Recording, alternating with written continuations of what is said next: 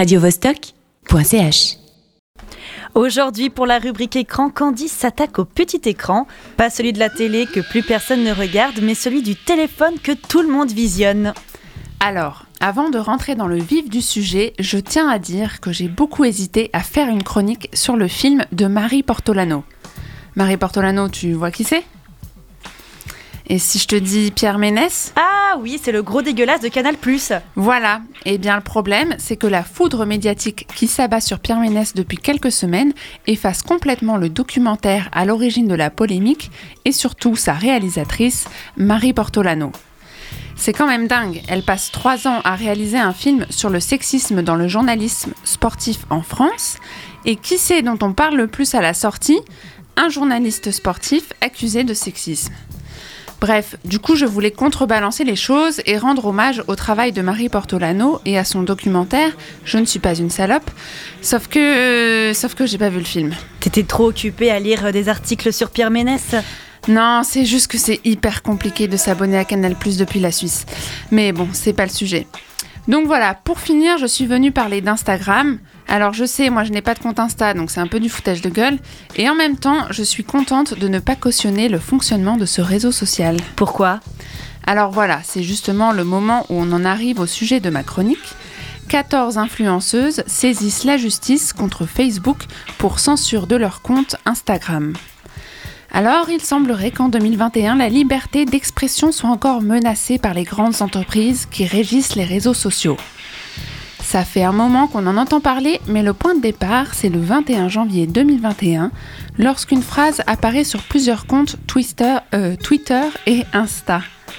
Attention Lola, est-ce que tu es prête à entendre cette phrase? Oui, T'es sûre, hein? Parce que apparemment, elle est dangereuse. oui, oui, oui, je suis toute oui. Comment fait-on pour que les hommes arrêtent de violer? Voilà, c'est pas plus compliqué comme ça comme point de départ. Tous les posts concernant cette phrase ont donc été supprimés quand ce ne sont pas carrément les comptes en question qui ont été supprimés des radars. Twitter a plaidé une erreur d'algorithme, tiens donc. Facebook, propriétaire d'Instagram, toujours rien. S'en est suivi une longue tribune sur Mediapart intitulée Stop à la censure des minorités sur les réseaux sociaux et une action en justice pour demander à Facebook des clarifications sur ses méthodes de modération des comptes, des posts et des commentaires plus que douteuses. Et là, tu vois, Lola, j'ai appris un truc. J'ai appris qu'il y avait des raids organisés sur les réseaux. Un truc de dingue. En fait, c'est des signalements de masse effectués par des comptes, en général plutôt fascistes, qui s'organisent pour balancer un maximum de signalements en un temps record sur des comptes qu'ils ne jugent pas de leur goût.